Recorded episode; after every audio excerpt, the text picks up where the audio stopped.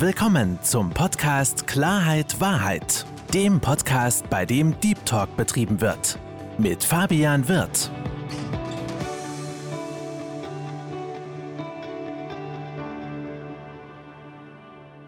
Hallo, liebe Zuhörer, hallo, liebe Zuschauer zu meinem Podcast Klarheit Wahrheit. Ich begrüße heute den Martin The One Frost bei mir. Martin, herzlich willkommen zu meinem Podcast. Dankeschön für die Einladung. Sehr, sehr gern, mein Lieber. Martin, ich habe bei mir immer im Podcast so eine, so eine kleine Prozedur, dass mein Gesprächspartner sich selbst vorstellt. Deswegen sei doch mal so lieb und stell dich bitte vor. Ja, äh, mein Name ist Martin Frost. Der ein oder andere könnte mich kennen von Jeke Crime auf Pro7. Da habe ich mitgemacht. Und äh, meine Geschichte ist die, dass ich mit zwei Mittätern, also wir waren zu dritt, einen Darknet-Marktplatz geleitet habe mit dem Namen äh, Wall Street Market. Wir waren so ungefähr vier Jahre aktiv und 2019 dann, also genauer gesagt im, am 23. April 2019, wurden wir festgenommen durch die GSG 9 und das BKA und ja, es gab vorher Ermittlungen vom FBI, Europol äh, und, der äh, und der niederländischen Polizei. Und ich habe dieses Jahr mein Urteil bekommen, unter anderem wegen bandenmäßigen Drogenhandel. Und mein Urteil lautet äh, sieben Jahre, neun Monate. Meine Mitangeklagten bzw. Mittäter haben sechs Jahre, drei Monate und fünf Jahre, drei Monate bekommen. Aktuell äh, sind wir in Revision und ich habe das Glück, dass ich noch auf freiem Fuß bin.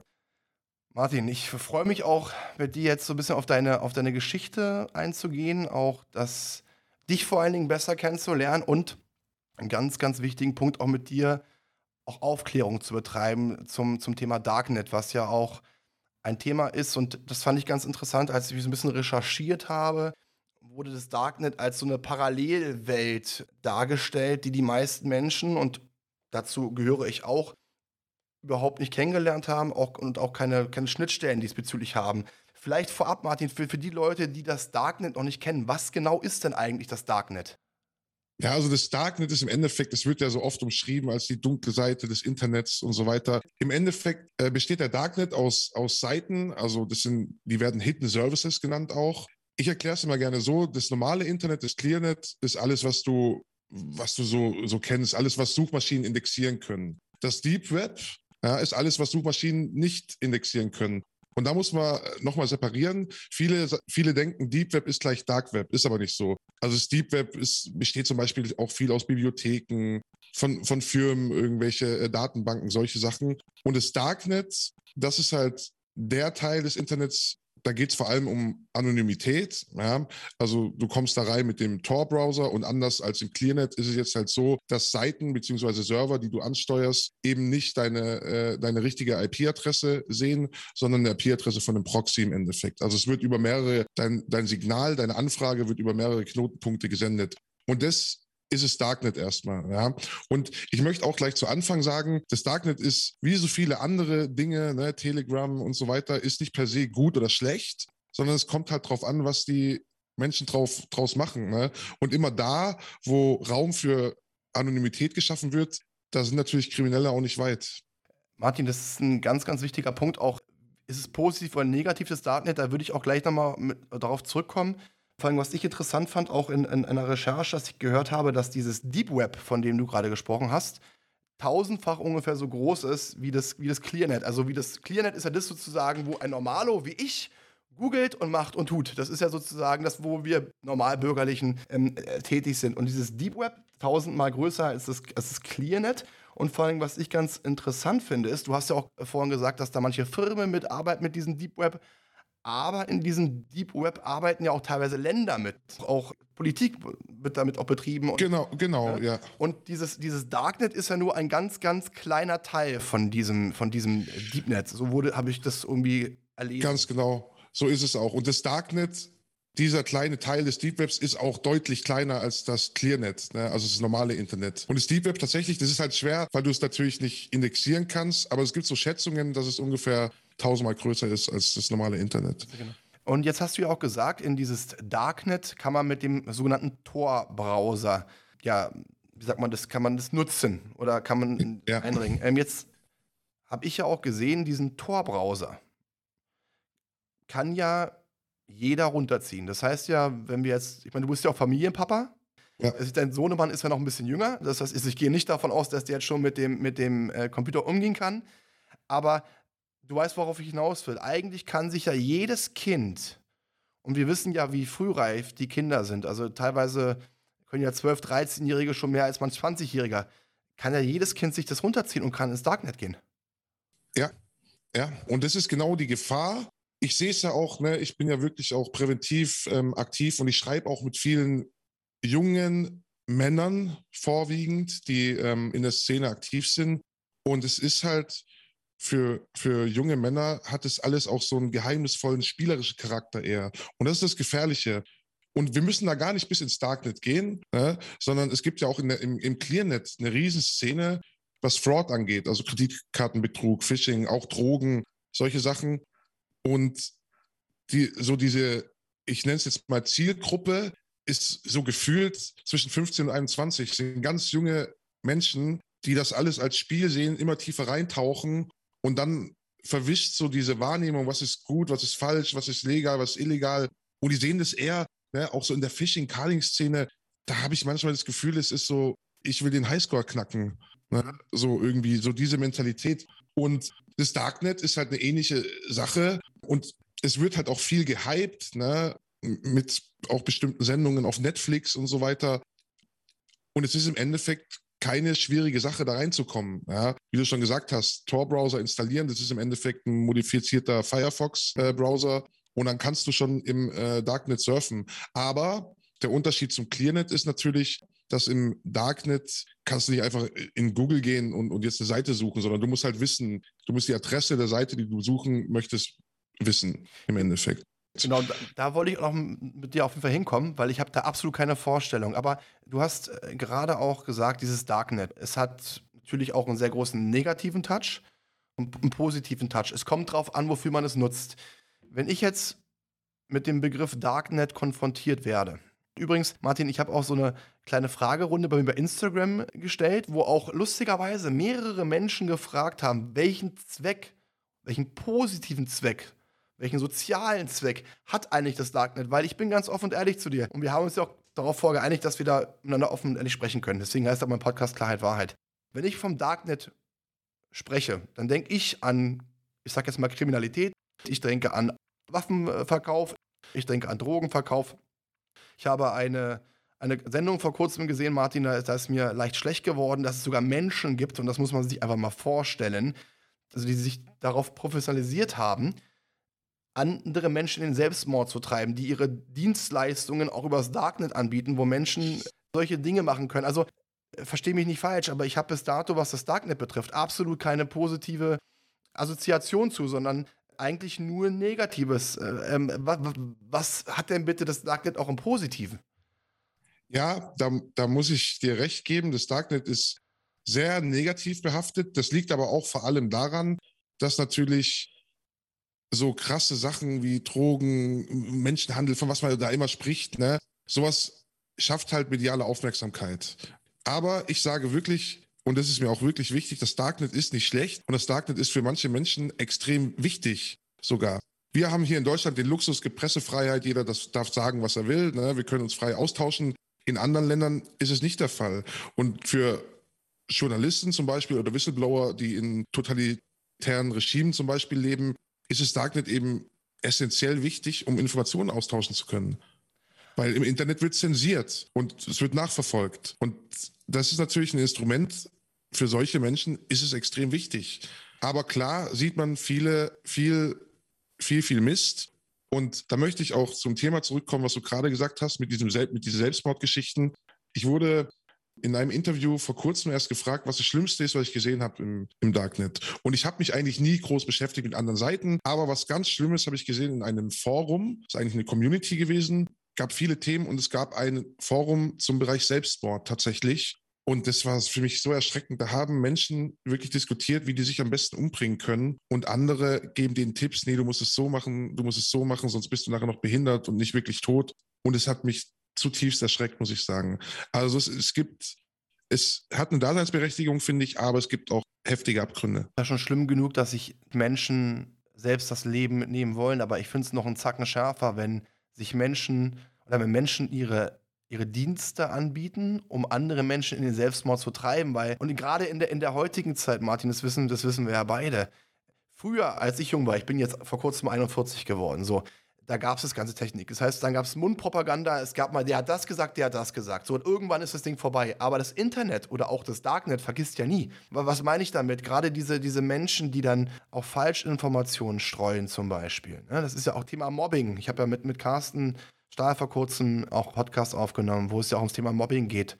Äh, das ist ja, aber das ist nicht nur aufs Darknet bezogen, sondern auch aufs normale Internet. Das ist ja teilweise schon brutal. Ähm, was ich aber sehr, sehr interessant finde, ist dieser Aspekt, den du gerade eingebracht hast, äh, gerade was das Thema politisches Regime betrifft.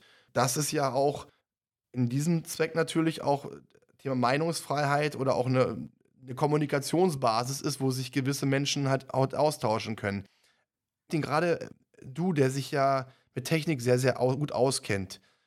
Ich finde, alles hat ja mal seine, seine gute Seiten und schlechte Seiten. Aber was für Möglichkeiten würde es denn rein theoretisch geben, um diese, ich sag jetzt mal, kriminellen Seiten, diese, diese bösartigen Bereiche aus dem Darknet rauszubekommen? Also, es ist natürlich schon so, da möchte ich auch nicht um heißen Brei rumreden, dass es für die Strafverfolgungsbehörden deutlich schwieriger ist, Menschen im Darknet zu identifizieren. Fakt. So. Aber, und, und da unterschätzen die Behörden ganz viele, die haben mittlerweile schon aufgerüstet und haben da wirklich viele Möglichkeiten. Zum Beispiel, ne, ich, der Fall von uns war ja so, dass die Behörden tatsächlich aus eigener Kraft die Server identifiziert hatten und auch physisch Zugriff ähm, bekommen hatten auf die Server. Ja. Und es ist so, ne, das, das Darknet im Endeffekt funktioniert das so, du als Client, schickst eine Anfrage, das läuft über drei Knotenpunkte und dann erst zu dem Server zum Beispiel. So, diese Knotenpunkte das haben die Behörden mittlerweile auch gerafft, sind natürlich nicht so schlecht, wenn man da auch welche hat. Und viele dieser Knotenpunkte kontrollieren auch Behörden. Und damit haben die auch Mittel und Wege, Server zu identifizieren, Menschen zu identifizieren. Wenn die das wollen, wenn genug Aufwand und Mittel da eingesetzt werden, geht es. Aber es ist deutlich schwieriger. Mhm. Jetzt ist es ja so, dass du auch irgendwann angefangen hast, dich mit dem Darknet zu beschäftigen, beziehungsweise mit diesem Thema Frauds. Ne? Was, da würde ich ganz, ganz, ganz gern drauf, drauf eingehen. Äh, für mich nochmal zum Verständnis: Das Thema Frauds kommt jetzt aus dem Clearnet oder ist es auch im Bereich des Darknets vertreten?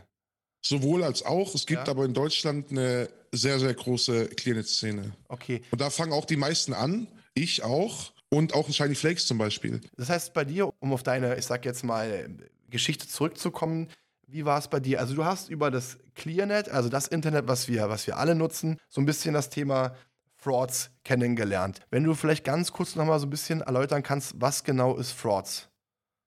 Also Fraud ist ja im Endeffekt Betrug, ne? Und so diese Szenebezeichnung Fraud, das äh, umschließt alles, was so mit Kreditkartenbetrug, Phishing, Online-Betrug, solche Sachen. Ne? Also Cyberkriminalität, das, was man sich unter Cyberkriminalität vorstellt, das umschreibt so dieser Begriff Fraud. Bei mir hat es relativ früh angefangen mit Lesen schon. Ich glaube, mit 15, 16 schon bin ich in diese Fraud-Szene eingestiegen und jedes Fraudboard hat so eine Tutorial-Section, ja, wo es Anleitungen gibt. Und ich fand es, ne, wie es halt so ist, extrem spannend und voll krass, ne, und was da so geht. Und dann rutscht du da so rein. Und ich habe viel gelesen und ich habe auch in dieser Szene tatsächlich dann meine ähm, späteren Mittäter kennengelernt. Wir haben uns dann über Jabber damals, das ist so ein Chat-Client, den man nutzt in der, in der Szene, haben wir uns lange ausgetauscht, bis es dann dazu kam, dass wir dann irgendwann gesagt haben, okay, Jetzt wollen wir auch was machen. Genau, die, die beiden, das genau Codex 420 und Kronos, da kommen wir auch noch später drauf, aber Martin, für mich zum Verständnis, das ist ja relativ jung, wenn man so mit 14, 15 so, aber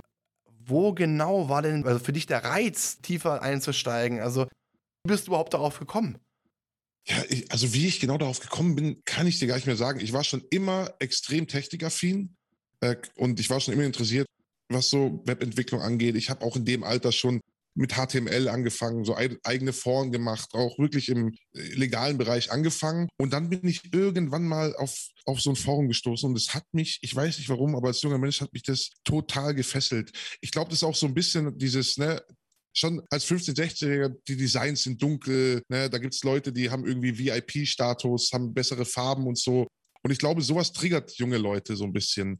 Und natürlich glaube ich auch, dass es auch so irgendwie so dieses verruchte, verbotene Feeling hat irgendwie. Jetzt ist es ja etwas, gerade dieses Verruchte, ne?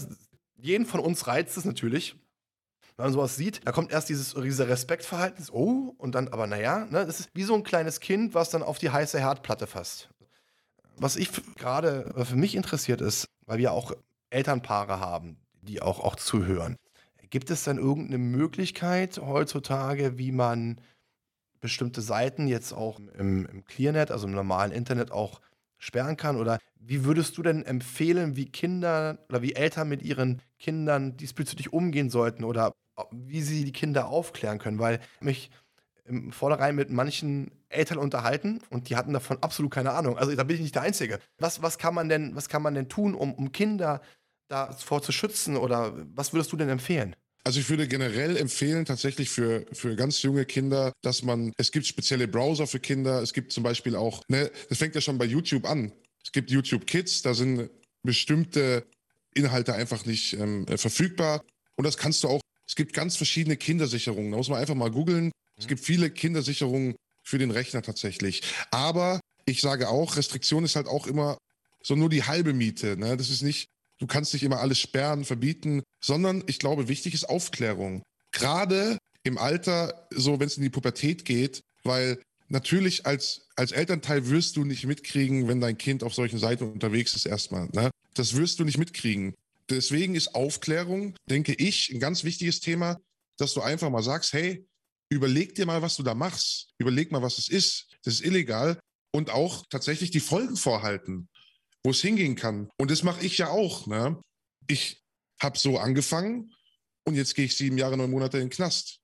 Ne? Und, und schon allein das kriege ich viele Nachrichten aus der Szene auch, aus aktiven Szenen, von aktiven Szenennutzern, die sagen, hey, ich höre auf mit der Scheiße. Diese, weil es ein abschreckendes Beispiel ist einfach. Auf jeden Fall. Da kommen noch ein, zwei, drei Fragen heute auf dich zu, wo du auch gewisse Situationen hattest, bei Dream Market und Alpha Play und wie sie alle hießen, die von nicht mehr da waren. Da kommen wir aber noch, noch, noch später zu. Finde ich, find ich eine, eine gute Antwort von dir auch, diese dieses Aufklärung, weil verbieten hat immer mit etwas mit, mit Reiz zu tun, weil gerade bei Kindern verbiete etwas, äh, und dann wollen sie es unbedingt mehr haben. So, deswegen bin ich auch ein Freund von Kommunikation und, und, und Aufklärung. Jetzt hast du ja gesagt, du hast mit dem Thema angefangen, du hast dich im ClearNet damit beschäftigt. Ich habe aber auch gehört, du hast nie diese Thoughts irgendwie genutzt, du hast nie das irgendwie aktiv benutzt. Ne? Also das fand es eigentlich eher so des Tutorials interessant und wie könnt ihr es machen in der Theorie, richtig? Oder wie war das bei Ja, dir? ja. Also ne, wir haben dann, ich habe immer viel mehr gelesen, aber ich bin dann schon auch, sag ich mal, irgendwann aktiv geworden, habe dann zum Beispiel irgendwie Skripte geschrieben oder solche Geschichten. Ne? Und am Anfang war auch wirklich nur das ClearNet dann interessant. Wenn du dann aber viele Leute, sag ich mal, kennenlernst und mit denen schreibst, und bei uns war es tatsächlich so, dass wir alle so wir haben uns gut ergänzt, ne, sage ich mal. Und dann irgendwann, und wenn du lange in dieser Szene drin bist, vor allem, das ist halt immer so diese Sache, dann, das wie du gesagt hast, am Anfang hat es das Verruchte und du denkst erstmal so, oh, ah, und dann hast du aber diese, dann ist diese Hemmschwelle, selber aktiv zu werden, wird immer geringer. Und sowas dann schlussendlich auch bei uns tatsächlich, also ich aus meiner Sicht jetzt auf jeden Fall, wenn ich von mir rede. Und so ist dann auch ähm, äh, Wall Street Market irgendwann entstanden. Ne?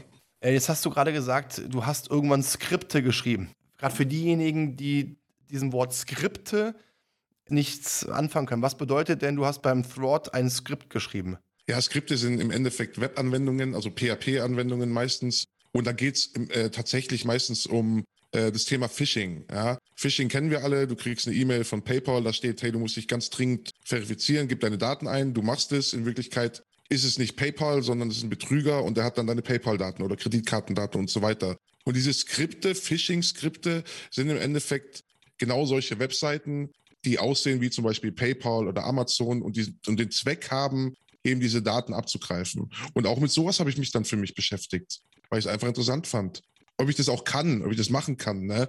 Ich war da auch immer so aus der technischen Sicht irgendwie interessiert, wie das alles funktioniert. Das heißt, du hast diese Skripte geschrieben, wurden die dann auch losgeschickt oder hast du die einfach jetzt nur für dich geschrieben oder wurden die auch aktiv genutzt? Die wurden sicherlich auch, ich habe dann auch mal ne, for free irgendwie was angeboten. Das macht man dann auch, dass man irgendwie dann steigt im Level, irgendwie so im Rang von, von den Foren wurden sicherlich auch genutzt, aber ich mit Sicherheit kann ich nicht sagen, aber mit Sicherheit, ja. Das heißt, äh, um das also für mich verständlich zu machen, das ist eigentlich wie so eine innere Kultur, wie so eine, wie soll ich sag mal in Anführungsstrichen, äh, große Familie unter Hackern. Ihr kommuniziert miteinander und man möchte halt auch so ein bisschen aussteigen. Man möchte an Wert gewinnen bei anderen auch und, und an Respekt gewinnen. Also, Habe ich das so richtig für mich interpretiert?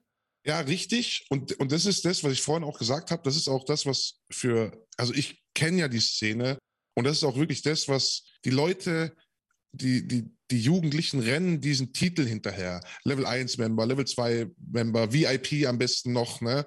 So, und dann, das ist so irgendwie was, wo du erreichen willst in der Szene einfach, weil du dich dann besser fühlst, ne? Und das ist das Gefährliche und das hat so ein, hat einen mega Reiz auch auf mich gehabt damals mhm. tatsächlich.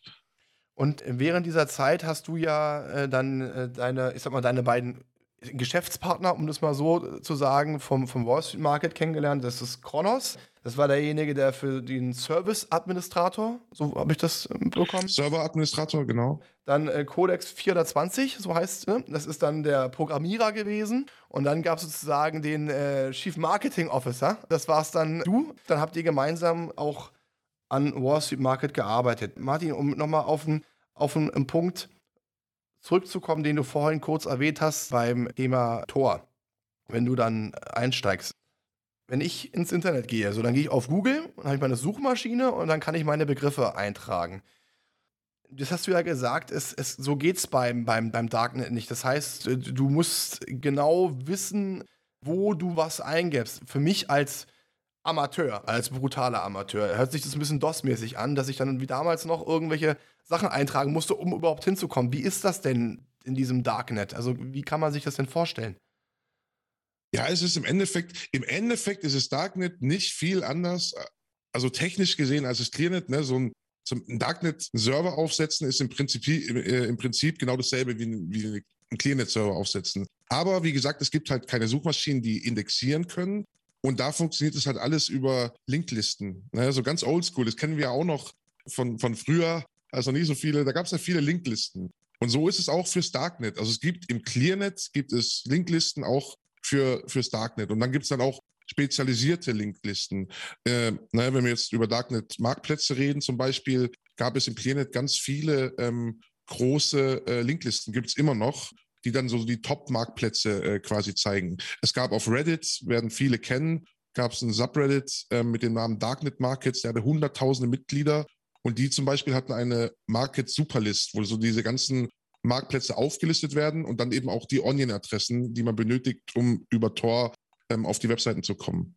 Und so funktioniert es dann da.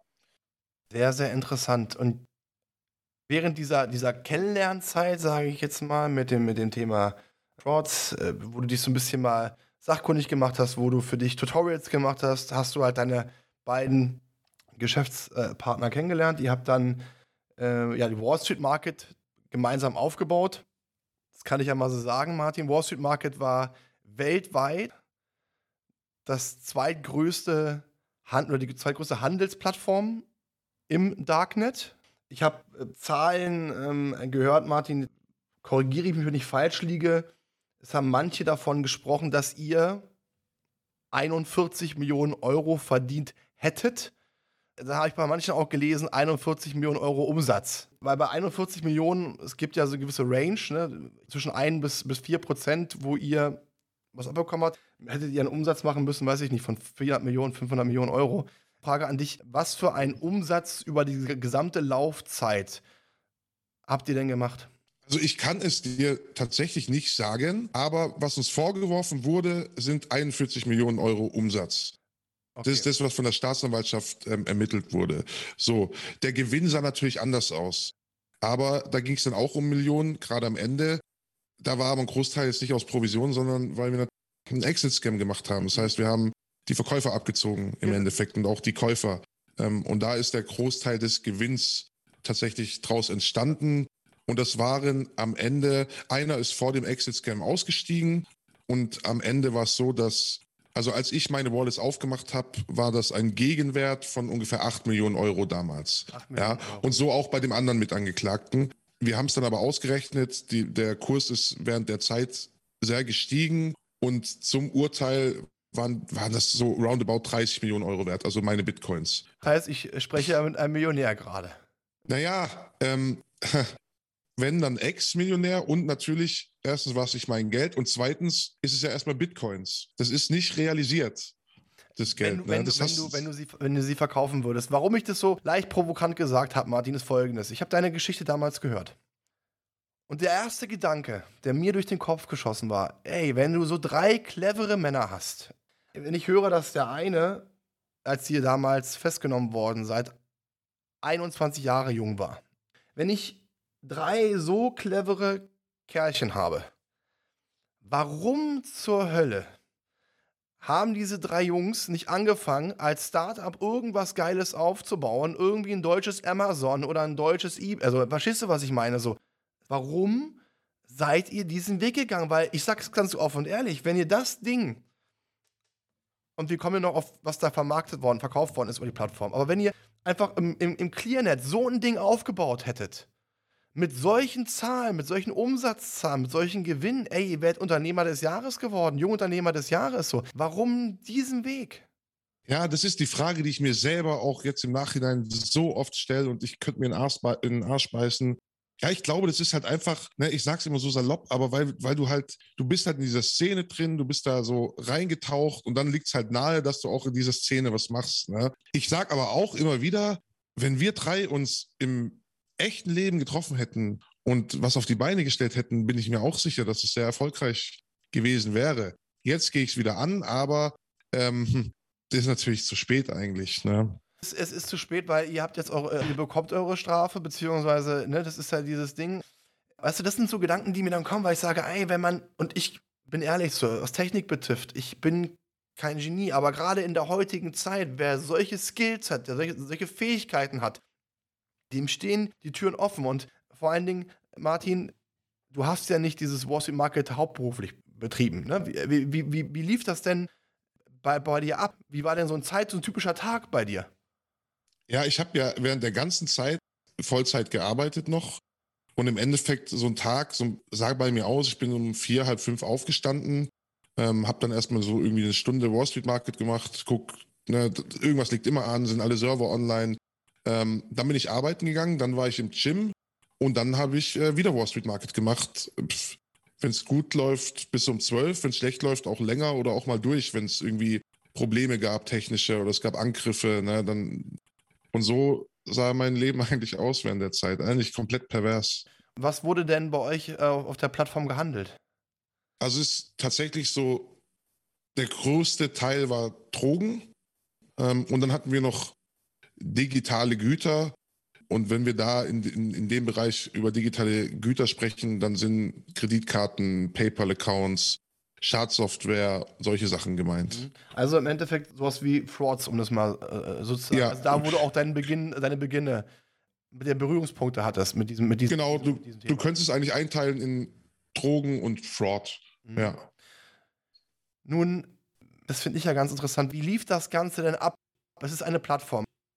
Bei Amazon ist es so, ich bestelle was, zahlen ihnen das Geld und ich bekomme die, die Ware geliefert. Ich bin sogar Amazon Prime-Kunde. Wie kann man sich das denn bei euch vorstellen? Und vor allen Dingen, wie sind die Abläufe gewesen?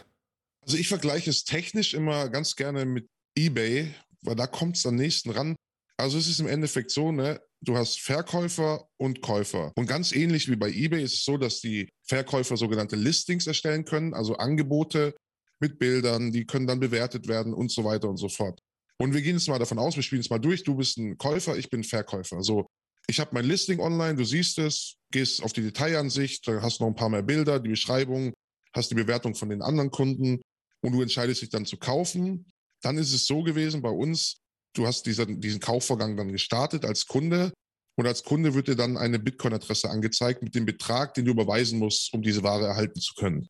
Also, wenn der Betrag überwiesen wurde, dann bekommt der Verkäufer eine Meldung, hey, Betrag wurde überwiesen, du kannst die Ware losschicken. Der Verkäufer macht es dann, schickt die Ware los, das sieht dann der Käufer auch. Und wenn die Ware dann ankommt, dann kann der Käufer sagen, alles klar, Ware ist angekommen, klickt auf den Button, Ware angekommen. Und der Verkäufer erhält die Bitcoins zugesendet auf seine hinterlegte Wallet. Minus eine Provision für uns, die dann auf unsere Wallet gesendet wurde. Und so hat das Ganze eigentlich funktioniert. Und am Ende konnte der äh, Käufer dann auch Feedback geben und was dazu schreiben. Also technisch wirklich sehr nah an eBay dran. Mhm. Das heißt, das, was ihr eigentlich gemacht habt, ihr wart eine gew- gewisse Sicherheit und wie so ein, wie so ein Käuferschutz. Ja, ein Treuhänder. der dafür gesorgt ja. hat, dass Käufer auch garantiert seine Ware bekommt, weil das kennt man ja auch teilweise von eBay, dass man damals noch, das haben sie ja auch verändert, aber gerade bei den Anfängen Sachen bestellt hat und da sind, äh, ist das Geld raus gewesen, aber die Sachen sind nie angekommen. Genau, richtig, weil vor allem, ne, Kriminelle scammen gerne. Das ist halt so. Also, ne, da wird halt viel gescammt und deswegen ist es ein Konzept, das sich gerade bei illegalen Marktplätzen, sei es Clearnet oder DeepWeb, natürlich etabliert hat, dass irgendjemand die treuhändische, die Treuhänderfunktion übernimmt. Und in dem Fall waren das wir mit dem Marktplatz. Zum Thema Scammen kommen wir noch, zum Thema Access Scam. Du hast es ja gerade erwähnt. Aber Martin, was, was ich mich auch gefragt habe, du warst fürs Marketing zuständig. Nun arbeite ich für eine Bank, ich habe auch eine Marketingabteilung. Also ich weiß ungefähr, was die Marketingabteilung bei mir macht. Wie kann ich mir das denn ähm, bei, bei Wall Street Market vorstellen, was man im Marketing im Darknet macht? Also was war denn genauso deine Aufgaben? Ja, also ne, so zuallererst, wir hatten schon so eine, sage ich mal, so eine Aufgabenteilung, aber jeder hat auch so ein bisschen vom anderen übernommen. Ne? Also es ist nicht so, dass es so mega strikt irgendwie getrennt war, aber natürlich funktioniert Marketing, gerade Online-Marketing, schon sehr, sehr anders wie Clearnet. Ich komme ja tatsächlich auch, äh, ich mache ja auch im Clearnet Marketing, Online-Marketing, Suchmaschinenoptimierung, solche Sachen. Und es läuft da schon sehr anders. Ich habe ja vorhin gesagt, es gibt äh, verschiedene Seiten, äh, die zum Beispiel Listings haben äh, mit den Top-Marktplätzen und im Endeffekt versucht man da auf diese Listen zu kommen. Man probiert die Admins zu kontaktieren, man schreibt in diesem Subreddit, wo wir, äh, wo ich dir vorhin gesagt habe, Darknet Markets, stellt seinen Marktplatz vor und tatsächlich läuft dann auch viel über Mundpropaganda. Und im Darknet ist es natürlich noch viel mehr als im Clearnet so, dass User misstrauisch sind. Also es ist nicht so, wenn ein neuer Marktplatz kommt, dass da alle gleich hingehen, sondern die bleiben natürlich äh, bei den Marktplätzen, die sie kennen und wo sie wissen, okay, es funktioniert für mich. Deswegen ist es ähm, im Darknet schon schwieriger. Das heißt, du warst sowas auch teilweise oder ihr habt auch sowas gemacht wie Customer Service. Ja. Also ja. so hört sich das für mich an. Äh, man kommuniziert, man, man, man spricht mit, mit, den, mit, den, mit den Kunden. Was ich mir jetzt auch die Frage gestellt habe, du hast es auch, auch vorhin gesagt, bei euch wurden größtenteils Drogen verkauft. Was für Drogen wurden da bei euch auf der Plattform gehandelt? Eigentlich alles dabei. Also was du dir so. Und alle A bis Z, alles. Ja. Auch, auch schwere Drogen. Weil, was ich mir halt so, oder andersrum gesagt, hattest du auch mit den, oder hattet ihr auch mit den Händlern zu tun? Also mit denen, also die das, verkauft haben? Nee, also ne, das ist, das funktioniert ja im Endeffekt alles automatisch. Die können sich registrieren, schicken dann äh, quasi die Händlergebühr an eine Bitcoin-Adresse und dann sind die Verkäufer. Ähm, Im Endeffekt hatten wir mit den Händlern nichts zu tun, außer es gab zum Beispiel irgendwie Support-Anfragen oder sowas. Ähm, aber wir hatten direkt mit den Händlern eigentlich keinen Kontakt. Ja, das war eher so technischer Natur, den, so diese Beziehung, sag ich mal, die wir zu den Händlern hatten. Das heißt, da konnte, hätte sich jeder anmelden können als Händler und aufgrund der Bewertungen, die dann die Kunden geschrieben haben, ja, Rating. Und dann kommen wir wieder eigentlich genau zu dem, wie du damals angefangen hast, weil du wolltest im, im Rating nach, nach oben steigen. Anfangsgeschichte mit den, mit den, mit den äh, Throats. Also genau das gleiche System. Diejenigen, die am besten Leistungen bringen, kommen ganz nach oben war das dann auch so wie bei Amazon, dass die äh, besten oder die Produkte, die am meisten verkauft worden sind, mit den besten Bewertungen ganz oben waren und die weniger eher unten? Oder wie kann man sich das dann bei euch auf dem Markt Genau, wie bei Amazon konntest du dann sortieren nach neuester Angebot oder die Standardsortierung war, war tatsächlich die mit den besten Bewertungen. Und es war bei dem Marktplatz auch so, dass du dir Sticky Listings kaufen konntest. Sticky Listings für Vendoren heißt, du bist in deiner Kategorie ganz oben gelistet. Das hat dann halt extra gekostet. Ne? Ähm, aber im Endeffekt läuft es ähnlich. Wir hatten sogar ein ähm, Level-System für Vendoren. Ja? Level 1 bis 10. Die Level 1 Vendoren sind ganz frische. Die haben auch die höchste Provision bezahlt. Und die Level 10 Vendoren sind halt die, äh, die im Endeffekt schon am längsten dabei sind, beziehungsweise am meisten äh, verkauft haben, unter anderem. Und wir hatten da so ein Erfahrungspunktesystem im Endeffekt. Ähm, und diese Erfahrungspunkte haben sich errechnet aus Anzahl der Bewertungen, Anzahl der Verkäufe, wie die Ratings an sich waren und so konnten die dann steigen in diesem Level-System. Liebe Zuhörer und liebe Zuschauer, das war der erste Teil von zwei Teilen mit Martin the One Frost. Ich bedanke mich, dass Sie zugeschaltet haben und wünsche Ihnen einen wunderschönen Tag. Das war Klarheit Wahrheit Der Podcast mit Fabian Wirth. Für weitere Folgen abonniert den Podcast-Kanal und lasst eine Bewertung da.